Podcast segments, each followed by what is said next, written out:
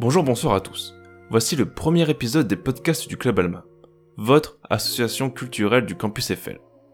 Aujourd'hui, nous parlerons du transhumanisme, de ses différentes étapes clés et de son avenir.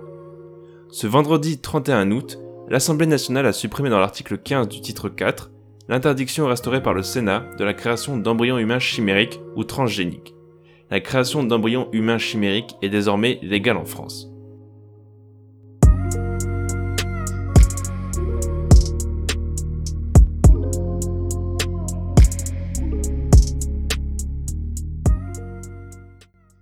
Dans le vaste laboratoire de la génétique, l'être humain a perdu sa définition.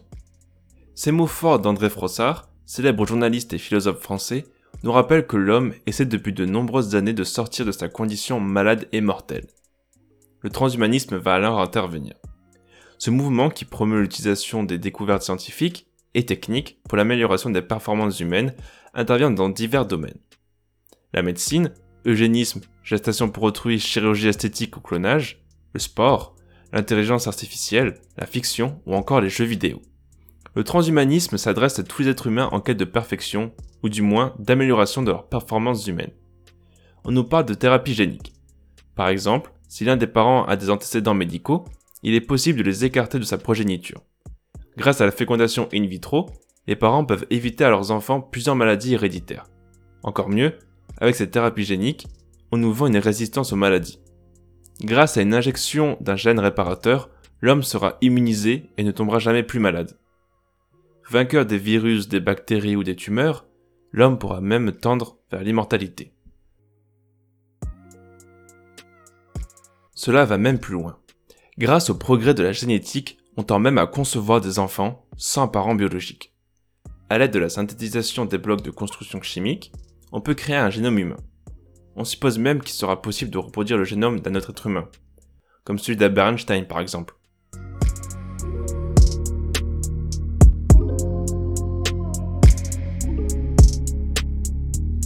Ce mouvement scientifique a entraîné avec lui la multiplication d'expériences supranaturelles. En mars 2019, au Japon, Hiromitsu Nakaoshi a obtenu l'autorisation du gouvernement de faire des expériences avec des embryons d'animaux et des cellules humaines et de les mixer. Par exemple, faire développer des cellules humaines dans des embryons de souris ou de rats, puis les transplanter à nouveau dans des cellules mères. En 1997, dans le film Bienvenue à Gataka, Andrew Nicole parle la possibilité de trier et sélectionner les gamètes de tes parents afin de concevoir des enfants ayant le moins de défauts et le plus d'avantages possible. Il faut savoir à présent qu'aux États-Unis, la procréation médicalement assistée autorise le choix du sexe de l'enfant pour environ 20 000 dollars. Mais qu'en est-il sur notre continent? Selon le programme européen pour la recherche et le développement Horizon 2020, 79 milliards d'euros sont investis dans différents domaines scientifiques, dont la santé, et particulièrement dans le transhumanisme avec certains projets comme l'Human Brain Project, l'augmentation humaine.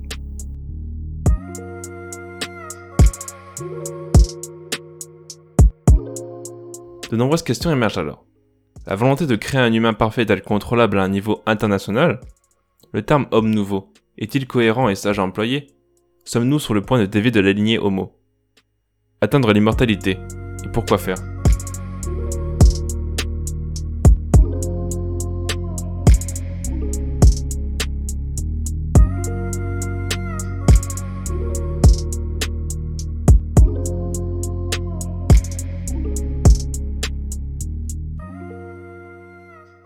Pour vous aider à répondre à ces questions et s'échapper pendant ce confinement, nous vous proposons un livre, un film et une série de jeux vidéo. Avec tout d'abord Un bonheur insoutenable un roman d'anticipation signé Ira Levin, où la volonté humaine a disparu, ne laissant derrière elle qu'une unique langue parlée et des identifiants numériques à la place de prénoms. Considéré comme moins engagé par la critique qu'en 1984, Ira Levin écrit cette critique du stalinisme, du capitalisme et des religions durant le climat politique extrême de la guerre froide. Comme film, nous vous proposons Blade Runner de Ridley Scott. Inspiré du roman de Philip K. Dick, Harrison Ford prend la peau d'un ancien policier traquant un groupe de replicants, des androïdes créés à l'image de l'homme. Tout d'abord échec commercial à sa sortie, Blade Runner devra attendre la sortie de la version approuvée par son réalisateur dix ans plus tard afin d'obtenir sa place dans le panthéon des plus grands films de l'histoire du cinéma américain. Enfin, nous vous proposons la série de jeux vidéo de tir à la première personne, Deus Ex. Ces jeux de rôle et d'infiltration américains, au nombre de 5, vous placent dans la peau d'un des premiers humains au corps rempli de millions de nanorobots lui conférant des capacités supérieures. Intégré dans l'agence antiterroriste de l'ONU, vous retrouverez au milieu de la plus grande conspiration politique mondiale. Le premier opus de cette série a été acclamé par la critique à sa sortie et considéré comme l'un des meilleurs jeux jamais créés de par la profondeur de son scénario et la crédibilité de son univers.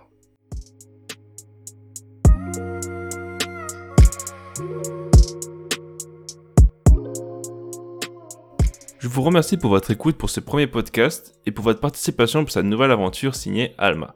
Nous attendons vos retours sur notre site clubama.fr et sur nos différents réseaux sociaux. Vous pourrez retrouver toutes les informations du club, mais également nos articles, nos futures conférences et autres publications. Merci beaucoup et à la prochaine